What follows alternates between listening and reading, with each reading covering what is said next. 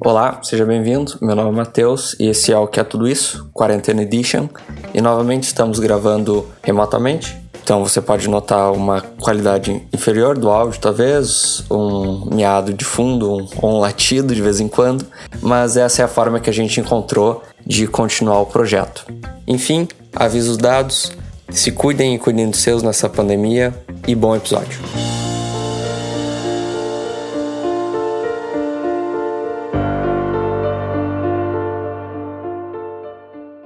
No episódio de hoje nós vamos estar falando sobre Nietzsche, com um convidado especial que é de fora do IFCH, mas que já participou aqui do podcast no episódio sobre Spinoza. Nosso convidado é o Renato, professor Renato Levin Borges. Então, seja bem-vindo novamente, Renato. Obrigado por aceitar o convite. Muito obrigado. É, é eu que agradeço o convite. Uh, porque eu tô agora falando do meu segundo homem da vida, né? Porque Spinoza e Nietzsche são meus meus guri. então, então falar de Nietzsche é sempre um prazer para mim. Tá. Nesse primeiro momento, quais são as influências do Nietzsche, além do Schopenhauer e provavelmente ler esses filósofos antigos como o Platão e entre outros que provavelmente ele estudou fazendo filologia?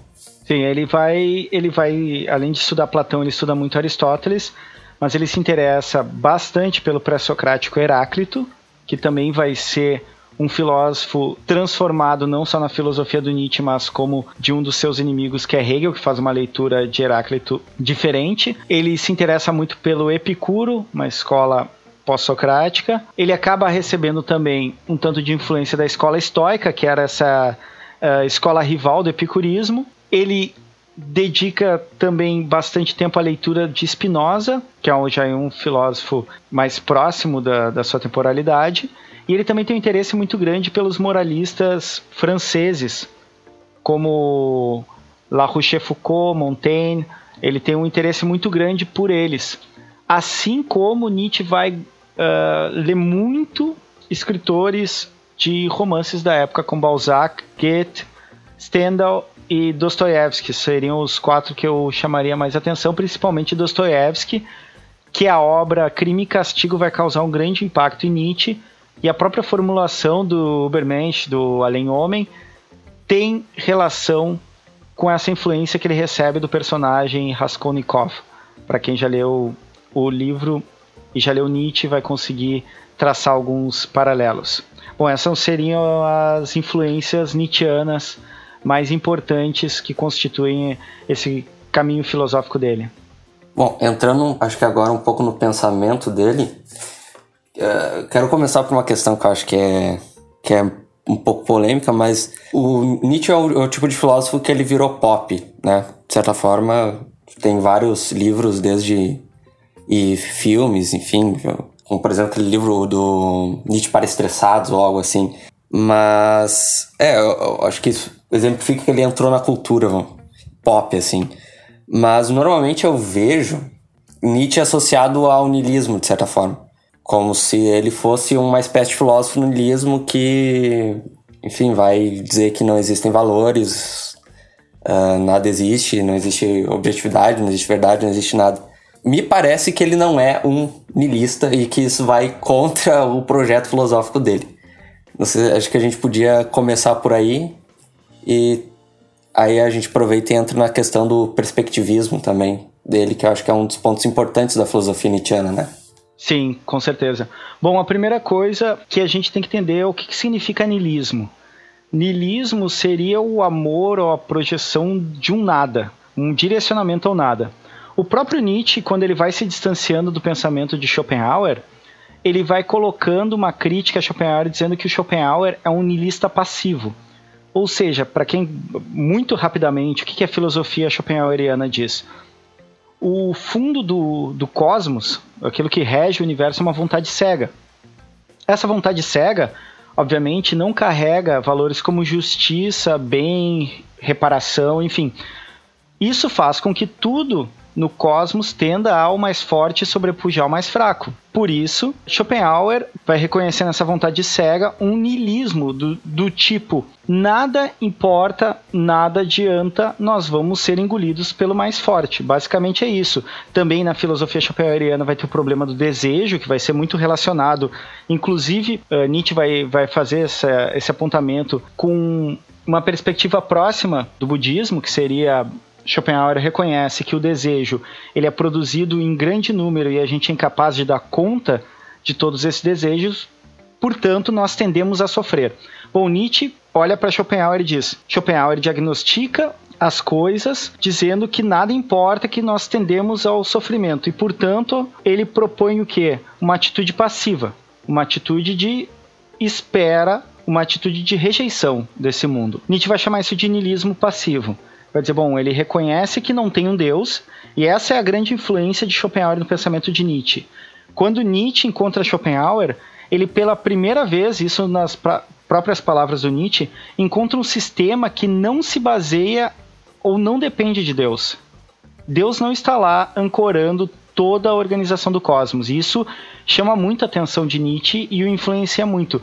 Entretanto, Schopenhauer ele vai reconhecer essa ausência de Deus para não colocar nada nesse horizonte, para dizer que tudo tende a perecer, tudo tende ao sofrimento, porque é uma vontade cega e irracional. Nietzsche, quando ele vai matar Deus, ele vai, na minha perspectiva, que é uma perspectiva que vê Nietzsche a partir do horizonte ético, ele vai destruir aquela âncora de uma moralidade prescrita de uma vez por todas, que pressupõe de quais modos nós devemos existir e quais são os valores que nós devemos tomar como evidentes ou verdadeiros por si mesmos.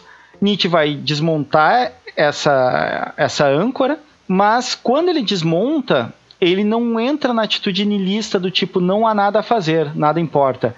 Nietzsche vai propor exatamente, e aí vem um pouco da influência do Nietzsche posteriormente para todo um viés, inclusive que vai levar ele a ser um filósofo pop, que é uma experiência estética da vida. A experiência estética da vida é, no fundo, a gente perceber que o quadro da nossa existência não foi pintado, a gente tem uma tela na nossa frente, tem tintas ao nosso entorno e cabe a nós pintarmos essa tela. Não tem ninguém para nos dizer, não tem ninguém para nos mostrar que devemos pintar de um modo ou não de outro. E isso é um pouco desesperador para muitas pessoas. Mas a leitura que torna Nietzsche unilista é essa que não pega o desdobramento ativo da filosofia dele. Ele não destrói ou não desconstrói para não deixar nada no lugar, ou para deixar esse vácuo de sentido. Ele, ele desconstrói exatamente para tirar os obstáculos da possibilidade de criação de vida e de modos de existir para cada um de nós. Basicamente, esse é o problema do niilismo em Nietzsche. Quando ele é lido como niilista, e, e eu vejo muito isso, uh, não só na internet, mas na internet isso fica mais forte, essa coisa quase de um caráter depressivo. Nietzsche, ah, tu lê Nietzsche, então tu vai começar a ficar triste.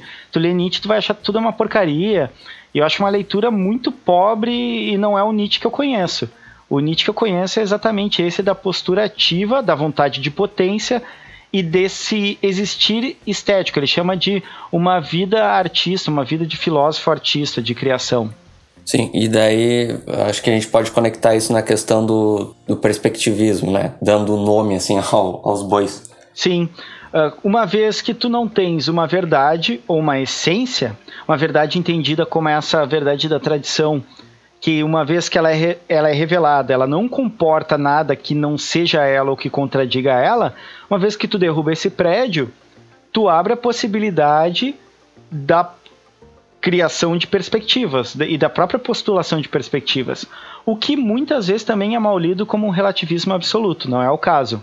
Eu, por exemplo, uh, produzir uma imagem mental, um conceito, não significa que ele é válido por si só porque eu criei, porque é a minha perspectiva pessoal. Ele tem que ser consistente, ele tem que. E aí a chave de leitura de Nietzsche, ele tem a ver com a potência. O que que esse pensamento, o que que é que esse discurso ele potencializa ou ele despotencializa? Perspectivismo, então, retomando como, como ideia base, é a possibilidade de produção de saberes, conhecimentos, de signos, afetos que não remetam a uma verdade, senão enquanto verdade encerrada em si mesma, assim, não porque está fechada a crítica, mas porque só faz sentido em determinado contexto histórico, social, existencial. Uh, não sei se eu me fiz uh, claro, mas uh, não é que não exista verdade, é que não existe mais essa verdade universal que se sobrepõe a todas as outras possibilidades de pensamento e modos de existir. Tu não tem Deus, tu não tem, tu não tem algo absoluto, vamos dizer. Tu não tem uma moralidade absoluta. Né? Isso, tu, tu... Se existe Deus, então é, é, é, existe algo que é bom e algo que é ruim e acabou. Sim. Algo que é bom, algo que é ruim, e tua vida já, já, já está justificada de antemão, já tem um sentido de antemão colocado por essa entidade, tu tem um papel a cumprir. Uh, é como o mote lá nos Irmãos Karamazov do, do Dostoiévski, que é o mote que, que torna a história dramática, para Nietzsche vai ser ótimo, se a gente olhar nessa perspectiva da criação, que é se Deus não existe, tudo está permitido.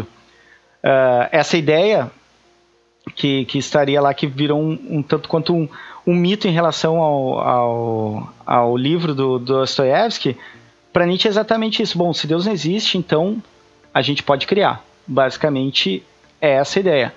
Eu preciso primeiro acabar com a noção de verdade. E o que, que é a verdade na, na moralidade? É a existência de Deus. Ele ditou as normas morais no Ocidente. Portanto, enquanto ele não for uh, derrubado dessa posição de âncora dessa moralidade, não se cria modos de existir. O que para Nietzsche vai ser uma despotencialização da vida, porque ela uniformiza todas as relações existenciais, ela já pressupõe como nós devemos existir, o que, que nós devemos valorar, independente das forças que nos compõem, independente das nossas relações. Então, um exemplo bem, bem simples, mas que, que dá conta disso. Na moralidade cristã, não é cabível que tu exista no modo uh, de sexualidade homossexual. Não pode, não é, não é possível, não cabe. Essa moralidade já prescreve que uma família ela necessariamente tem que se dar entre um homem e uma mulher. Essa moralidade que é que ela vem de, desse Deus judaico-cristão, ela não comporta nenhum tipo de objeção. Portanto, ela bloqueia, obstaculiza, subjuga e muitas vezes ao longo da história, serve de justificativa para a eliminação desses modos de existirem que não estão contemplados ou assegurados nessa moralidade. Aí está o ponto de corte ético da morte de Deus em Nietzsche, me parece. Uh, acho que a gente pode falar um pouco sobre cada obra dele, ou pelo menos dar um, um parecer geral sobre o que, que ele está pretendendo, né? Acho que essa questão do perspectivismo é uma, é uma questão importante, uma questão que normalmente é o que se discute, né? Mas outras questões, como tu citou anteriormente, o Eterno Retorno, etc. Acho que a gente podia fazer essa, essa retomada das obras dele. Sim, certo.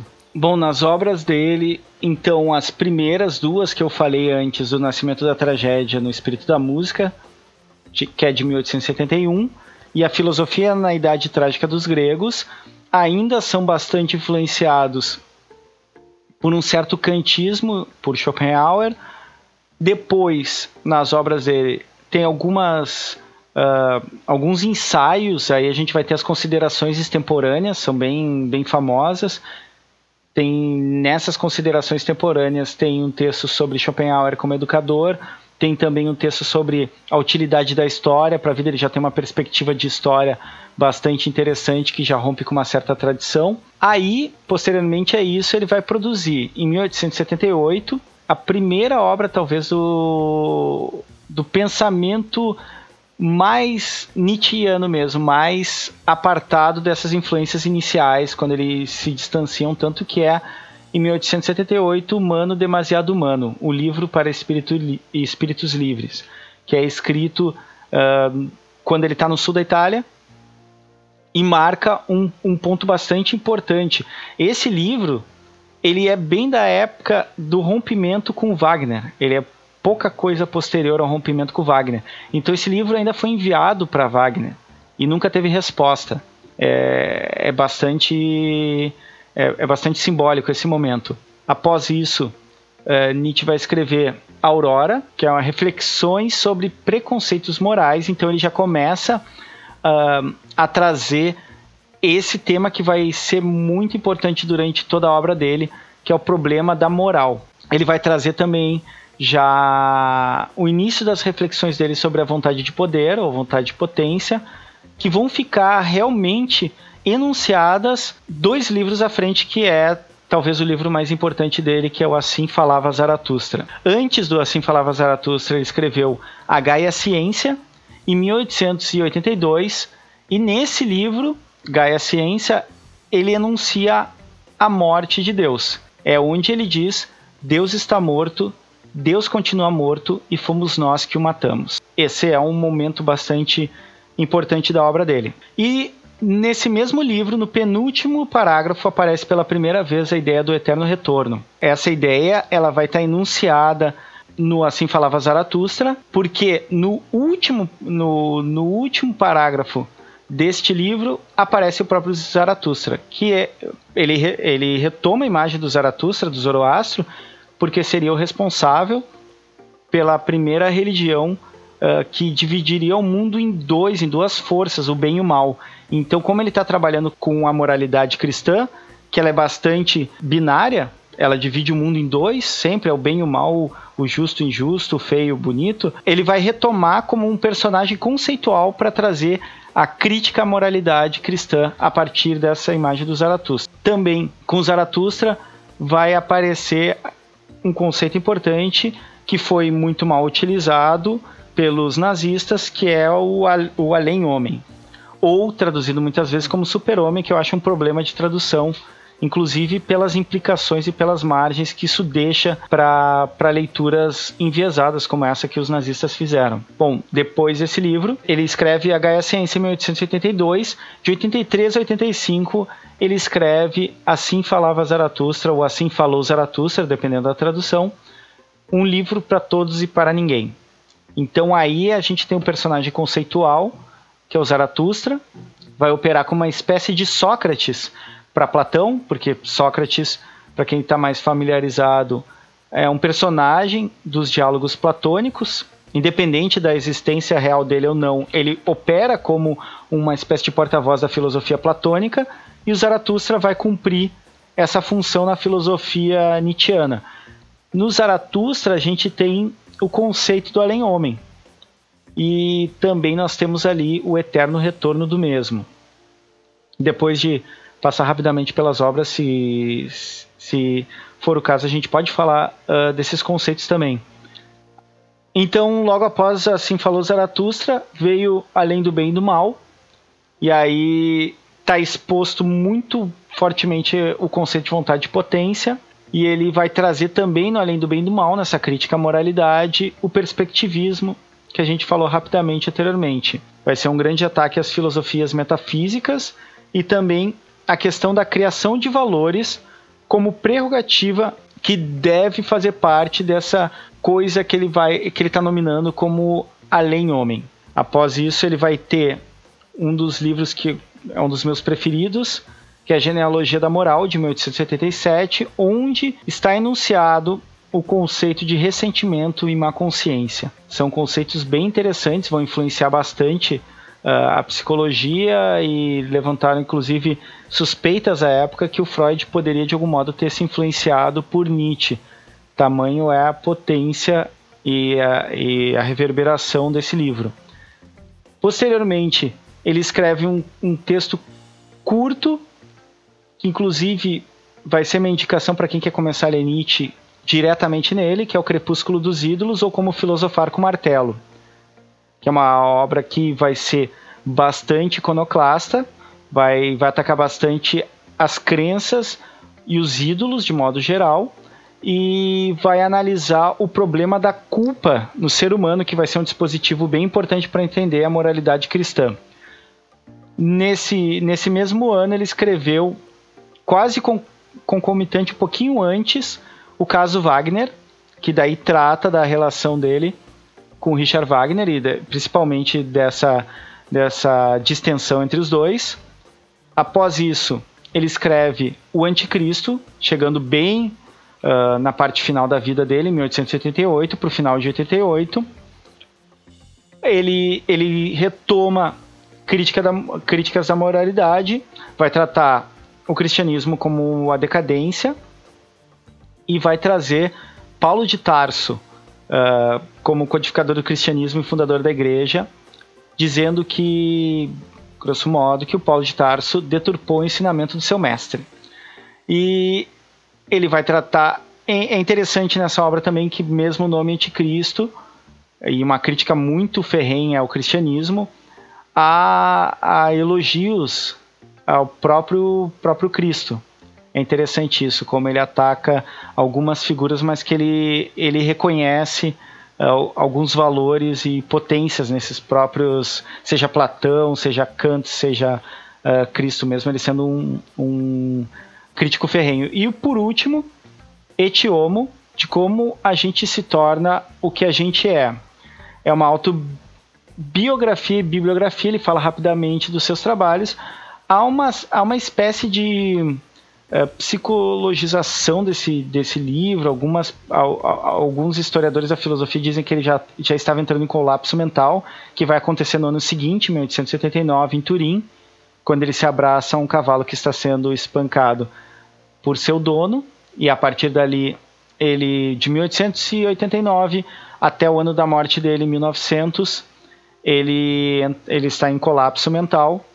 Inclusive vai ser um grande problema isso pelo, pelo que vão fazer com as obras dele. A irmã dele, a Elizabeth Forster Nietzsche, ela foi casada com um nacional-socialista que ficou comprovado posteriormente, manipularam os textos de Nietzsche, inclusive fizeram uma compilação sob o nome Vontade de Poder ou Vontade de Potência, com textos adulterados que sugeriam um Nietzsche uh, mais direcionado à filosofia nazista.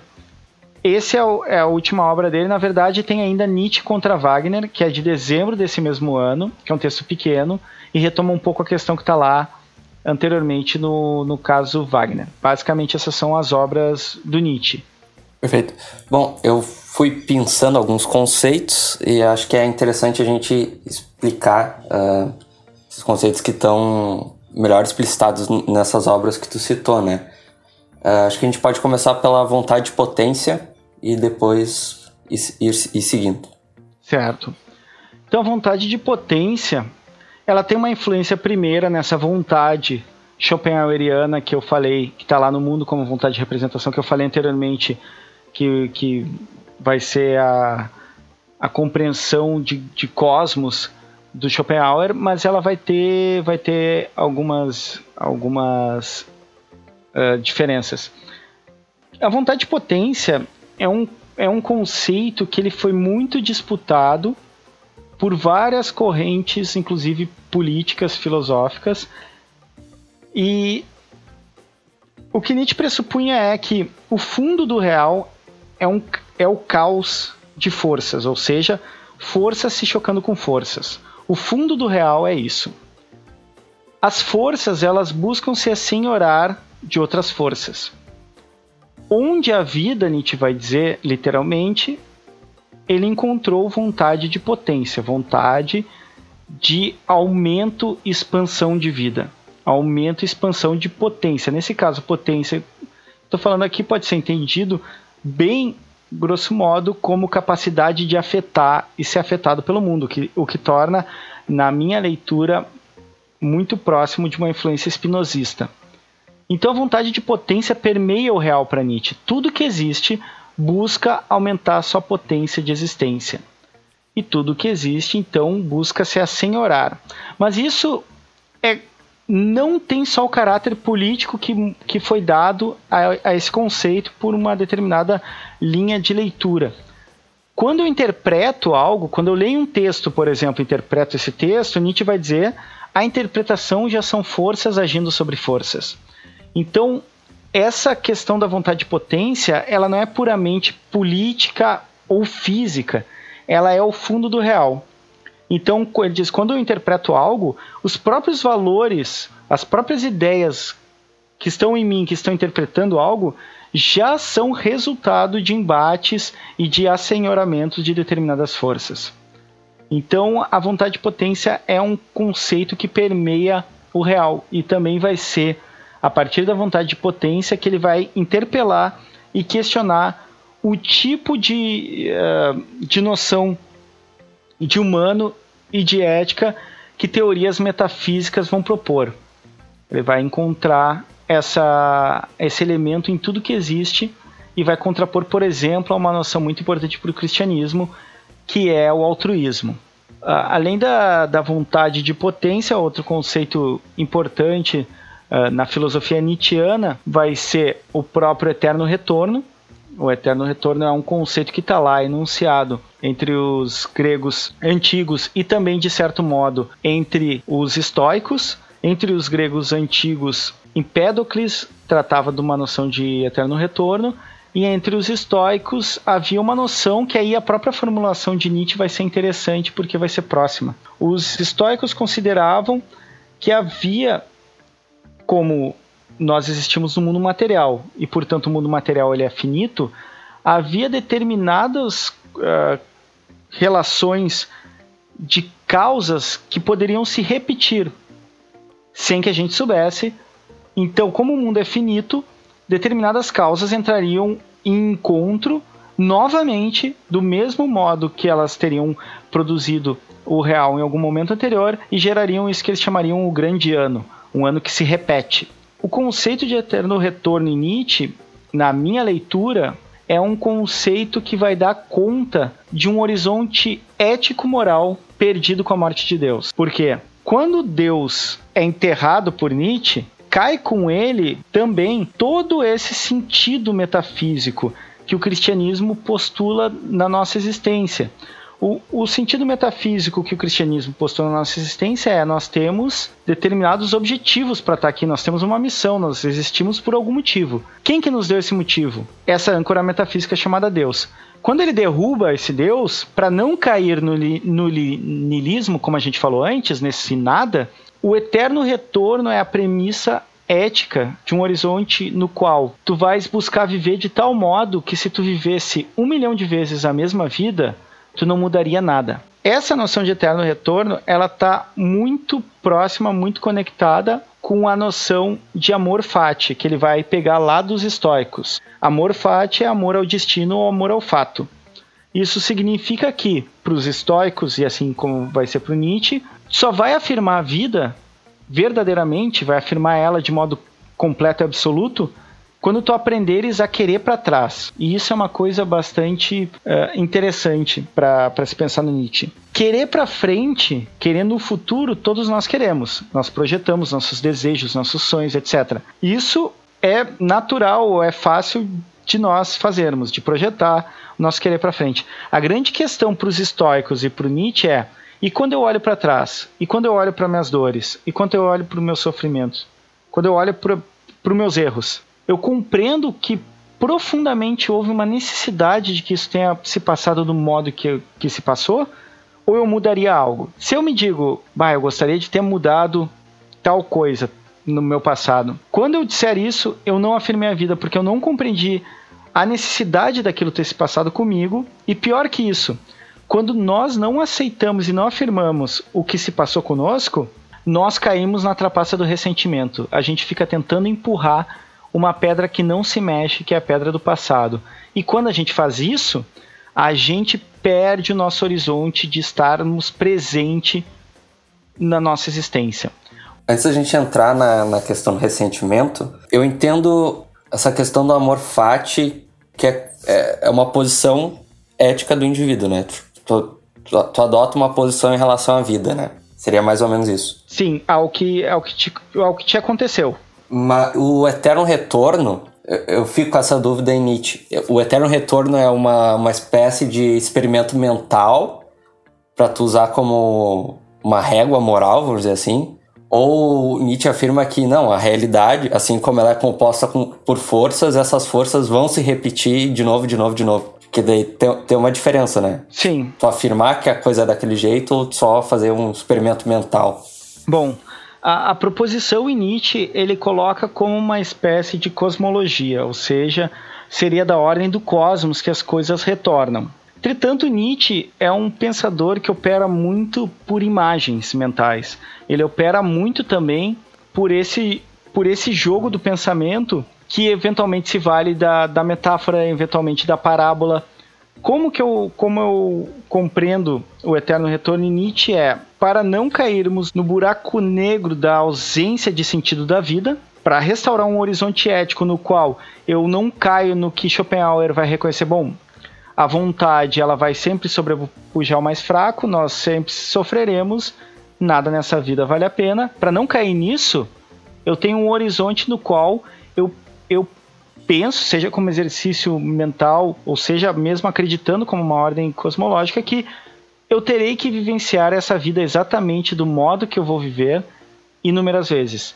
Isso abre um espaço de sentido e de criação de si, de uma existência estética, retomando a ideia que eu falei lá no começo de Nietzsche, essa ideia estética de criação de uma vida para si, na qual eu amaria viver a minha vida do mesmo modo inúmeras vezes, infinitas vezes. Então, o eterno retorno ele é postulado na, na através das palavras do pequeno demônio que aparece na noite mais solitária de Zaratustra, como ordem cosmológica, que diz respeito ao universo, como algo que está posto como quase um conceito metafísico. O que a minha leitura Nietzscheana a partir desse campo ético me mostra é que seria a proposição de um exercício ético mental para não se cair na absurdidade ou falta de sentido da existência. Essa é uma leitura minha, algum, alguns outros autores e autoras vão ler nesse caminho também, mas ele é proposto na filosofia nietzschiana a partir de Zaratustra como uma ordem cosmológica, como uma lei do universo. Sim. Uh, e entrando agora no, na questão do ressentimento, como é que o ressentido é aquele que, que não quer para trás ou é aquele que quer diferente? É, então, ligando isso ao amor fati, o que, que é. Vou resumir de modo bem sintético que Nietzsche me perdoe, o que está na genealogia da moral? Ressentimento. Ressentimento é olhar para os meus sofrimentos, meus insucessos, escolher alguém ou algo e dizer a culpa é tua. E a má consciência é quando eu olho para esses insucessos, sofrimentos, não aceito como necessários terem se passado na minha vida e digo a culpa é minha. Então são dois processos de culpabilização que dos dois modos despotencializam e tornam esse sujeito apartado do agir. Toda vez que eu justificar um sofrimento na minha vida por foi culpa do fulaninho ou foi culpa do ciclano, assim como toda vez que eu olhar para minha vida e disser a culpa é minha, não tenho jeito mesmo, eu estou em processos de bloqueamento do, do, agir. O que Nietzsche vai encontrar quase como uma fisiologia do ressentimento e da má consciência. O desejo que não se torna ato, ele vai se tornando uma, como ele vai dizer, uma bilis negra dentro de nós. A gente vai, a gente não transforma em ato, a gente não dá vazão, a gente não cria. Isso vai se voltando contra nós, essas forças, porque elas vão se acumulando elas vão como se tivessem, grosso modo, mofando dentro de nós.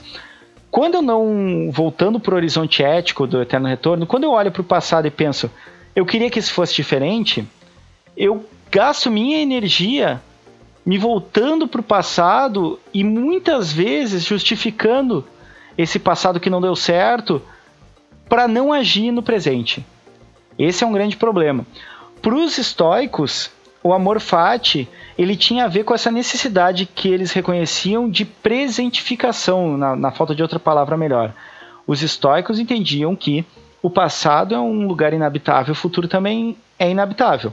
Nós existimos no presente.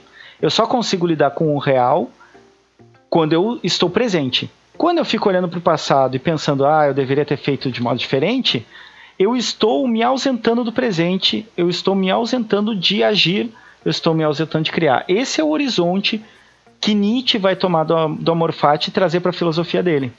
Então, no conceito de eterno retorno como horizonte ético, esse é o problema da gente não amar para trás, não amar o passado, porque a gente vai ficar preso lá. O ressentimento ele não diz respeito só ao passado. o ressentimento diz respeito sempre a esse apontar para fora de si num, num estado de inação e dizer a culpa é tua, ou na má consciência eu permanecer na inação e dizer a culpa é minha. Basicamente, na genealogia da moral, capítulo 1, ressentimento, capítulo 2, má consciência, ainda tem o terceiro capítulo que ele conecta isso, são esses processos de desejos barrados.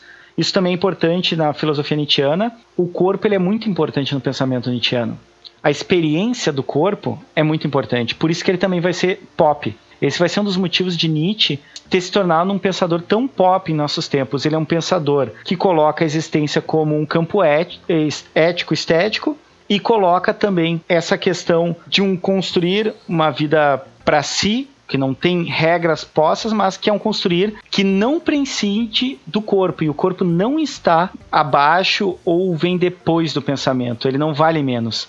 Tanto que Nietzsche inverte essa lógica e vai começar a tratar a nossa racionalidade, essa da linguagem, da representação, como uma pequena razão. Ele vai tratar de uma grande razão que está aquém e além da nossa capacidade representacional. Então, isso é uma coisa importante também, Nietzsche. Ele, ele fica pop, já trazendo para o nosso contexto, porque ele coloca a existência como um campo estético de criação de si e também coloca a existência como esse espaço de tornar-se presente com o corpo. Bom, retomando outro conceito que a gente falou rapidamente foi o além do homem, né? O famoso Ubermensch. Me perdoem a, a pronúncia. O, o, além do homem seria, fazendo uma, uma proposição inicial, depois tu me corrige, se for o caso, seria aquele, aquele indivíduo que ele consegue, uh, ele atinge esse ideal ético de, de amar, de, de querer para trás, e de não ser um ressentido, não ter a má consciência, seria o além do homem? É, o além do homem, ele, ele foi um conceito, como eu tinha mencionado antes, muito mal utilizado e deturpado pelos nazistas. A primeira coisa, quando tu abrires o Assim Falava Zaratustra, ele vai dizer que nós, no máximo, seremos cordas estendidas para o além-homem. Nós não somos além-homem.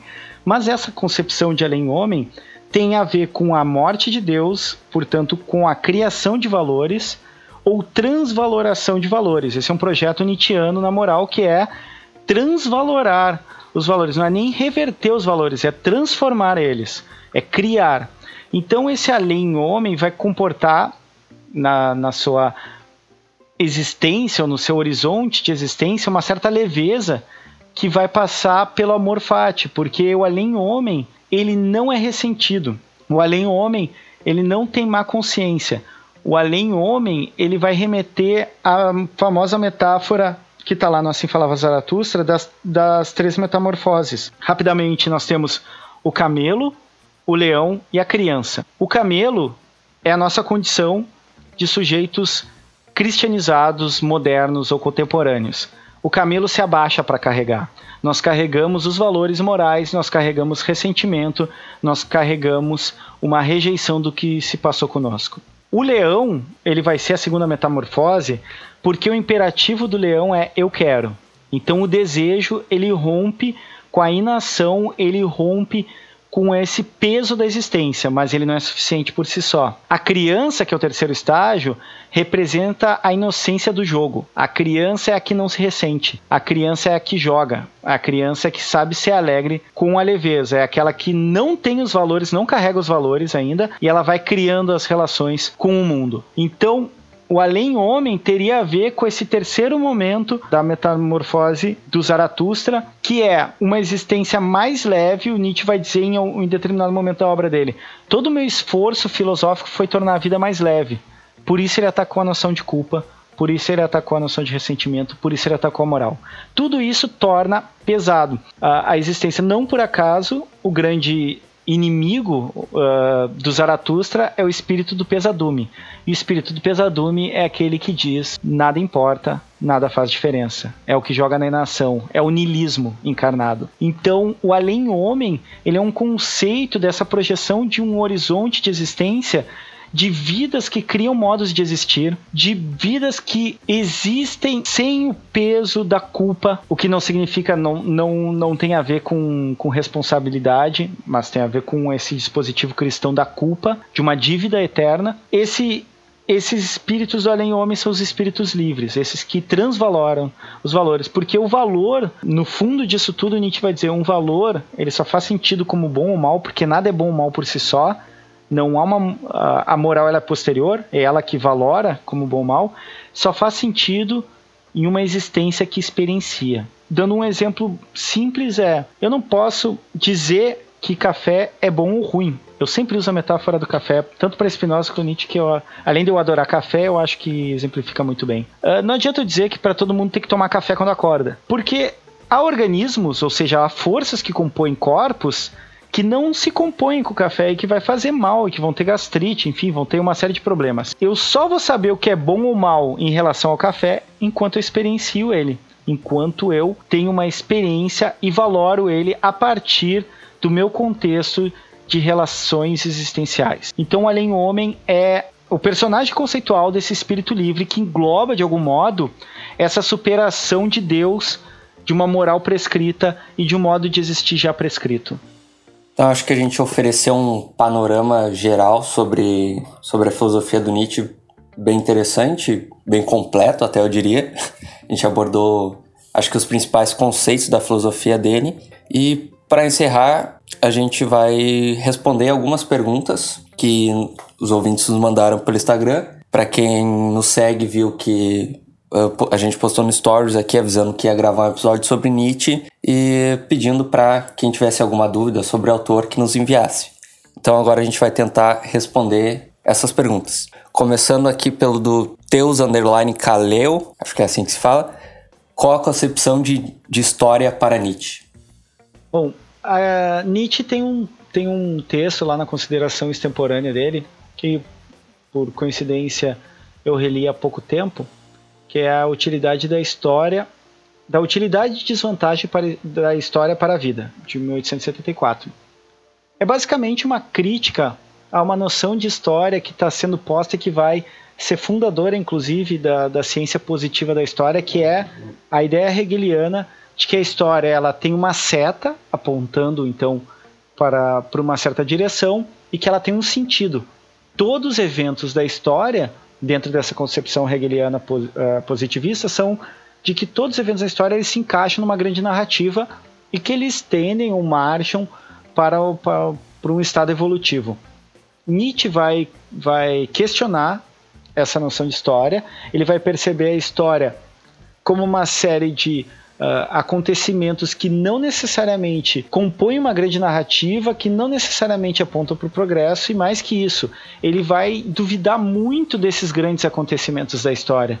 Porque, na percepção de Nietzsche, os grandes acontecimentos na, acontecimentos, na maioria das vezes, eles acontecem sem grandes ruídos e pirotecnias. Eles acontecem também de modo como se fosse passos de formigas, inclusive a própria imagem dos sujeitos envolvidos num, num, grande acontecimento histórico. Então ele vai, ele vai criticar isso, essa noção de história, que é uma história que faz sentido por si só, como se fosse um sentido revelado e não que é uma construção de perspectiva sobre os acontecimentos. E mais que isso, ele vai ter um problema nessa com relação à história como uma grande narrativa que ela fecha o horizonte da criação e do novo.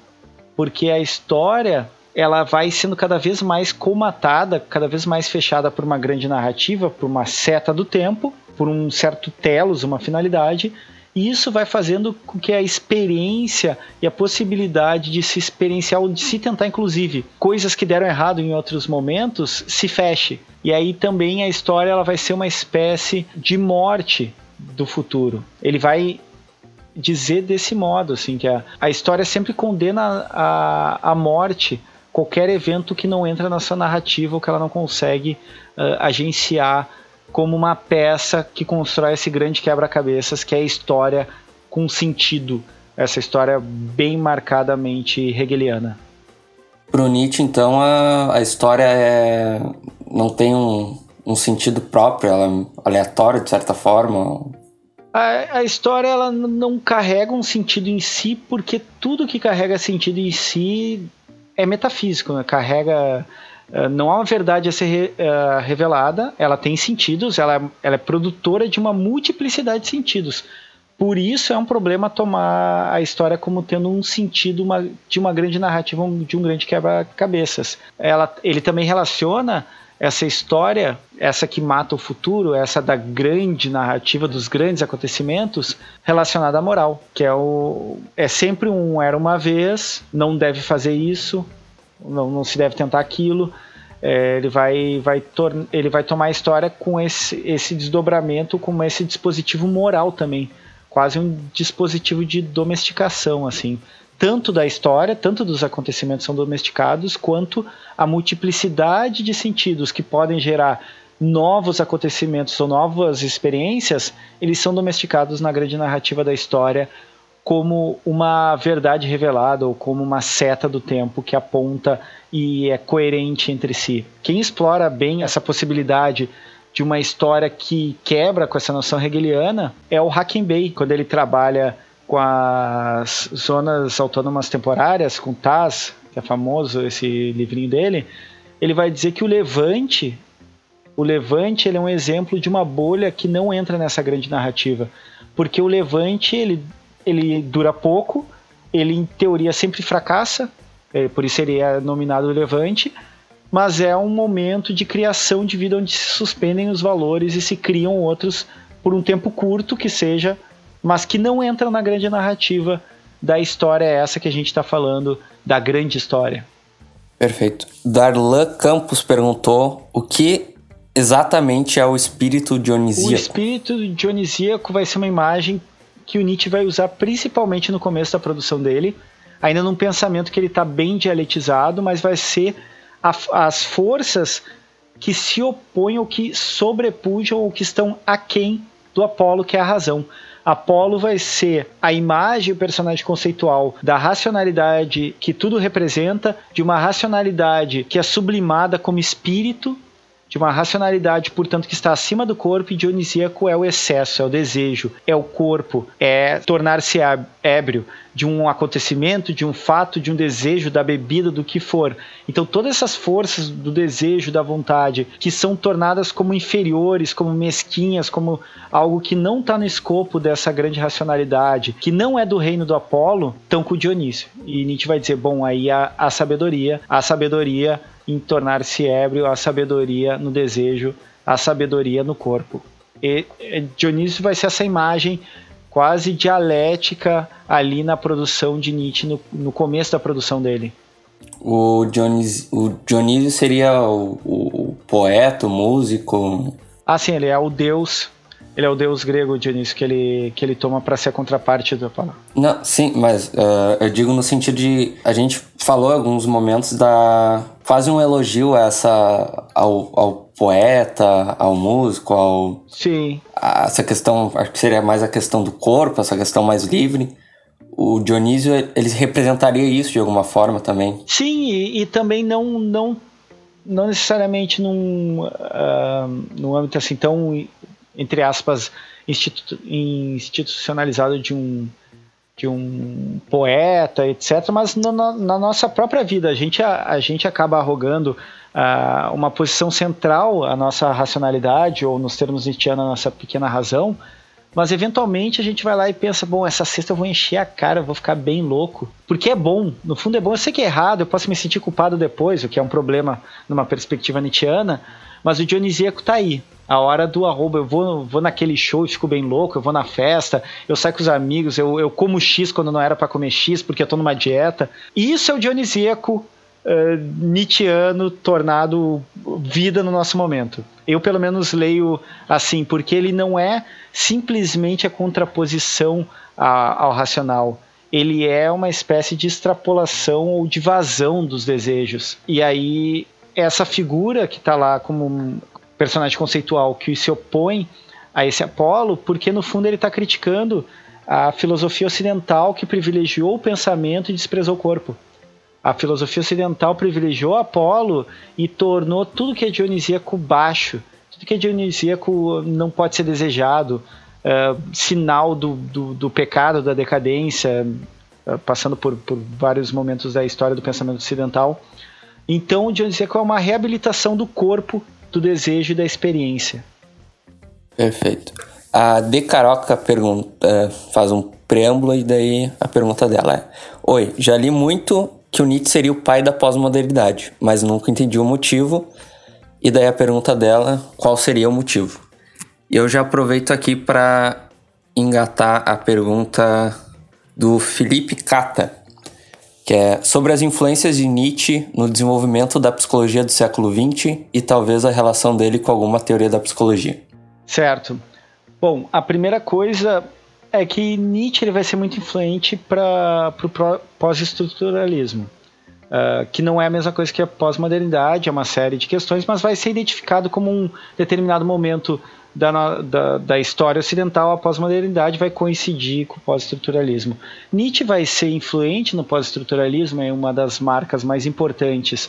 É a recepção de Nietzsche, uma reabilitação e recepção de Nietzsche na França, pós Segunda Guerra lá pelos anos 60, e o livro do Deleuze, Nietzsche, a filosofia é um dos marcadores disso, é a questão do perspectivismo, a questão de uma existência que é uma existência artística ou estética, todas essas relações que estão lá em Nietzsche, a valorização do corpo, da experiência, do, do extrapolar, do desejo, de uma renúncia de uma verdade já dada de antemão, de uma renúncia de uma moralidade posta, vão influenciar muito, muitos movimentos uh, ali no pós-estruturalismo que eu vou identificar no meio dos anos 60, principalmente uh, na França. Na psicologia, Nietzsche ele vai, ele vai ser influente, embora não seja minha área, não vou entrar muito uh, em quais teorias psicológicas ele vai ser influente, mas Nietzsche ele traz teses psicológicas para explicar moralidade. Quando a tradição ocidental buscava tratar de ética e moral como questões de decisão da racionalidade, como por exemplo é a ética para Kant, Nietzsche vai dizer que o, o buraco está mais embaixo.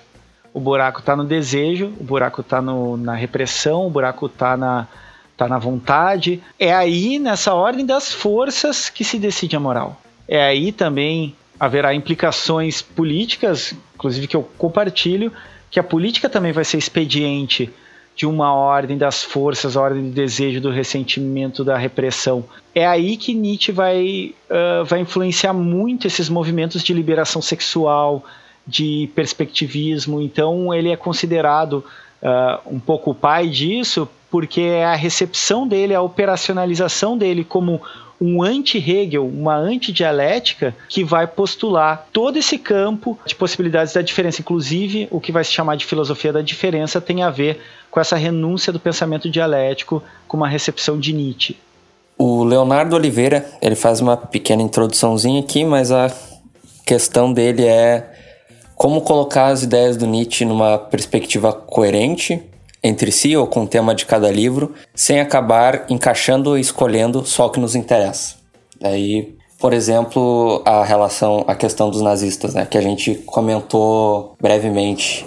Sim, esse é um problema que Nietzsche padece muito, principalmente porque ele constitui uma filosofia que, para não se tornar verdade, para ser coerente com o perspectivismo, ela muitas vezes, como o Karl Jaspers vai dizer, tu vai encontrar uma negação para cada afirmação de Nietzsche na obra dele. Não é tão, tão generalizado, mas Nietzsche tem essa preocupação e como ele não quer constituir um sistema, ele vai dar margem para esse tipo de uso, que é um tipo de uso que em inglês vai se chamar cherry picking, né? que tu escolhe o que te interessa. Não só os nazistas fizeram isso, como uh, uma esquerda fez isso. A própria leitura do Lukács e do Losurdo são nesse sentido. O que como como Nietzsche? Bom, se a gente renuncia à noção de verdade como algo universal ou revelado, ainda assim a gente não entra no campo do relativismo absoluto. Nietzsche tem conceitos. E esses conceitos que perpassam a obra de Nietzsche, quando confrontados com determinadas interpretações, eles demonstram que se entra em contradição ou que despotencializam o pensamento nietzschiano. É, eu vou dar um exemplo. A questão da aristocracia em Nietzsche foi lido, por exemplo, por Losurdo como uma aristocracia ligada à riqueza, muito embora na, na filosofia nietzschiana ele, ele, mais de uma vez enuncia que não tem a ver com a condição uh, de vida da pessoa financeira. Essa perspectiva de Nietzsche, se tu for uh, ligar a riqueza à transvaloração de valores, a, a riqueza à vontade de potência, ela não vai ser coerente com, a, com esses conceitos de criação de modos de vida que não passam por uma normatização ou por uma uniformização. A própria pensadora anarquista Emma Goldman, ela fala que ela entendeu que a aristocracia em Nietzsche era uma questão de aristocracia de espírito, de criação de modos de vida. Então ela, como uma pensadora anarquista que vai ter grandes ecos no feminismo, vai ler Nietzsche, essa mesma aristocracia que o Losurdo vai acusar ele de ser um defensor de determinadas classes aristocráticas do capital da época, a Emma Goldman, como pensadora anarquista, vai ver como, e eu considero mais coerente, com o pensamento filosófico da vontade de potência, da, da rejeição da moral, como uma aristocracia do espírito. Eu só dei esse exemplo para mostrar como Nietzsche, para a gente poder rejeitar uma interpretação, a gente vai ter que relacionar com a filosofia dele, mais que isso, nosso critério vai ser a potência. O que, que essa leitura de Nietzsche potencializa e o que, que essa leitura de Nietzsche pode despotencializar. A Scarlett Martin, naquele texto sobre a recepção de Nietzsche no Brasil, ela traz um pouco isso.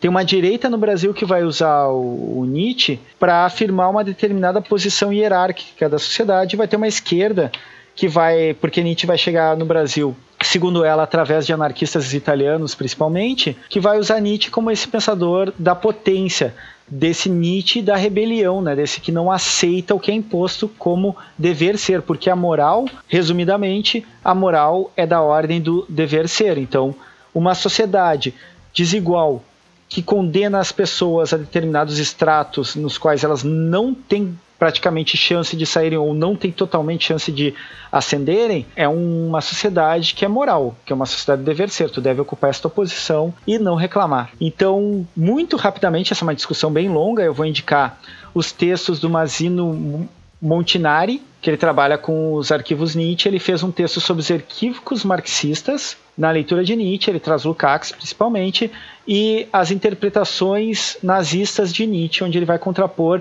dos dois lados onde Nietzsche foi mal usado, e ali já emerge um modo de como ler Nietzsche para não se tornar um eu uso que eu quero, eu uso que me agrada.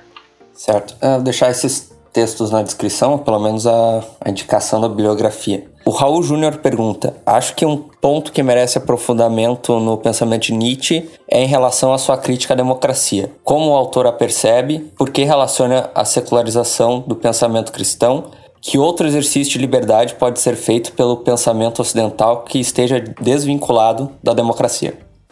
O Nietzsche tem uma crítica à democracia, e aí a parte final dessa pergunta que seria como, como ser o exercício da liberdade, isso não é exatamente enunciado como organização social para Nietzsche. Então eu posso uh, desdobrar em apontamentos do que eu vejo a partir de Nietzsche, mas a crítica à democracia está posta em Nietzsche. Ele relaciona ao pensamento cristão porque a democracia assim como o pensamento cristão, o Nietzsche vai reconhecer, vai se basear e vai constituir uma moral de rebanho. E a moral de rebanho, para Nietzsche, que é o começa lá no pensamento cristão, é aquela que postula um mundo da despotencialização de uma certa de um certo achatamento da potência para o lugar comum, para o direito básico, para o valor comum de vida. E isso vai ser um problema para Nietzsche, porque na moral cristã, como é uma, uma moral de rebanho, ele vai ser uma moralidade na qual os sujeitos eles vão ser submetidos a uma determinada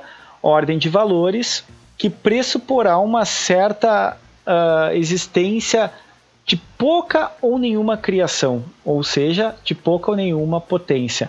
A democracia, Nietzsche vai reconhecer como um sistema onde o corte comum, onde esse espírito de rebanho vai acabar suplantando, vai acabar obstaculizando esses espíritos livres que eventualmente uh, emergem em todos os tempos históricos.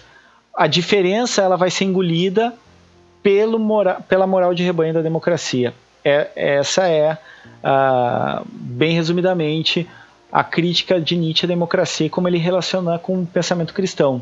Qual o exercício de liberdade pode ser feito pelo pensamento ocidental se vinculado à democracia? Bom, a crítica de Nietzsche à democracia foi tanto usada à direita quanto à esquerda. A direita, no caso mais famoso que é o nazismo, vai dizer que a democracia é um problema e vai postular o fascismo. Vai ser o grande líder lá, o único senhor e uma série de, de escravos. Uma esquerda nietzschiana vai postular o exercício da potência, possibilidade de organizações que não remetam a um centro unificado, que não remetam a um Estado, que não remetam a alguma instância hierarquicamente superior. Se eu quiser usar Nietzsche para pensar a democracia, eu pensaria mais em termos próximos do anarquismo, de organizações concêntricas, enfim, de grupos menores para grupos maiores, de assembleias, de exercício da potência da fala e da criação de modos de existir que nunca ou quase nunca remetessem a uma centralidade. Então essa seria a minha implicação, mas isso não está postulado em Nietzsche qual seria o modo de organizar a sociedade. Ele pensa mais na ordem do sujeito, do, da transvaloração dos valores morais, o que no, no horizonte vai colocar a própria formulação da, da sociedade. Nietzsche, ele leu e ele foi Uh, causou impacto ne nele a leitura do Max Stirner, que seria o anarco-individualismo. Era um professor alemão que usava esse pseudônimo para defender uma certa união dos diferentes, mas num certo espaço de plano de isonomia, de tratamento de igualdade, mas de diferentes. Tanto que Nietzsche, quando ele estava na Itália, quando ele escreveu o Humano Demasiadamente Humano, ele tentou criar uma espécie de academia em, com outros pensadores e pensadoras para eles mesmo, mesmo se ensinarem. Por exemplo, Nietzsche ensinaria filologia, teria um químico lá, uma química que ensinaria química para os outros pensadores de outras áreas. Seria uma espécie de academia muito próximo dessa noção do, dos individuais que, que constituem um grupo no pensamento do Stirner. Mas isso é uma, uma relação que eu tô que eu traçando. Não está enunciado em Nietzsche. Perfeito. A última pergunta da Natasha Hoppen. O que Nietzsche diria dessa guinada direita do mundo atual? Eu, eu suponho a partir de Nietzsche e demarcando que eu me considero um Nietzscheano de esquerda, como Nietzsche ele sempre criticou a moral, ele sempre foi um crítico do conservadorismo uma vez que o conservadorismo é essa busca pelo reagenciamento de uma moralidade. Vocês podem ver qualquer discurso da extrema-direita ou da direita mesmo, mas como a gente está muito fortemente anunciado o um neofascismo, que eles, eles se agarram a uma moralidade cristã já ditada uh, séculos atrás. O bem é isso, o mal é aquilo, bandido bom é bandido morto, é um conservadorismo. Portanto, eu acredito que Nietzsche reconheceria no neofascismo, seja o brasileiro, seja ao redor do mundo, como a gente tem visto uh, em outros países, como a, a Hungria, a Polônia, etc., primeiro uma moral de rebanho, um conservadorismo moral bloqueador de potência e mais que isso, essa, esse tipo de moralidade que a direita prega, ela bloqueia um dos projetos mais importantes de Nietzsche, que é a constituição de modos outros de viver, de existir, a criação de modos de existência. Portanto, creio que Nietzsche, ou uma leitura a partir de Nietzsche, condenaria como moral e como despotencializador do mundo toda essa guinada direita e a extrema direita do mundo atual. Renato, só para encerrar agora, que, que leituras tu indicaria para quem quer começar a ler Nietzsche ou saber um pouco mais sobre Nietzsche? Eu vou indicar então três obras, uma do Nietzsche, porque sempre que me perguntam ah, o que eu começo lendo do Nietzsche, eu sempre indico essa obra que ela é uma das últimas dele, mas ela é uma das de melhor entrada e que também é um texto curto. Eu foi o primeiro que eu li e me causou grande impacto, que é Crepúsculo dos Ídolos. Se forem começar a ler Nietzsche, eu indico que comecem lendo esse. Não comecem pelo Zaratustra. O Zaratustra é um texto muito famoso, ele tem um motivo para ser famoso, porque ele condensa a filosofia nietzschiana. Zaratustra é um texto para tu ler depois, quando já estiver mais familiarizado com Nietzsche. Indicaria primeiro Crepúsculo dos Ídolos, depois, bom, Genealogia da Moral, para além do bem e do mal. Outro texto que eu vou indicar é o texto, ele, ele, é um texto super leve de ler e bem interessante, inclusive com muitos dados biográficos, que é Nietzsche na Itália, do Paolo Diorio. Foi editado pela Zahar, creio que em 2013 ou 2014, ele trabalha com os arquivos Nietzsche e praticamente é a reconstituição histórica de Nietzsche escrevendo Humano Demasiadamente Humano no sul da Itália. Então é bem interessante, é uma leitura bem prazerosa e que traz elementos da filosofia nietzschiana contextualizados com a vivência dele. O último livro que eu vou indicar foi, foi uh, editado em português pela editora Vozes, no ano de 2016, que é da Ashley Woodward. Chama Nietzscheanismo. Eu gosto desse texto, desse livro, porque a Ashley Woodward ela vai relacionar em cada capítulo Nietzsche com algum tema. Então nós temos capítulos de Nietzsche e o pós-estruturalismo, nós temos Nietzsche o feminismo, Nietzsche, o pós-humanismo e assim vai. Então é um texto muito interessante para a gente perceber quais são os desdobramentos, os diálogos uh, do pensamento nietzschiano que ainda são muito presentes e muito relevantes no pensamento contemporâneo e podem nos ajudar, creio eu, a, a indicar caminhos para a nossa condição atual. Também indicar o podcast, né? Porque acho que esse episódio a gente falou muito sobre Nietzsche, acho que ah, um resumo bem interessante assim para quem está querendo começar. Bom, obrigado por ter aceitado o convite de novo, Renato. E obrigado também a quem enviou as perguntas e a quem escutou até aqui.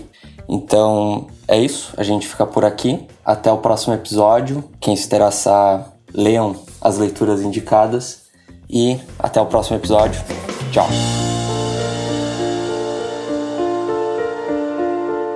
Esse episódio foi editado por Joe Prats. Contato em arroba Joe Prats.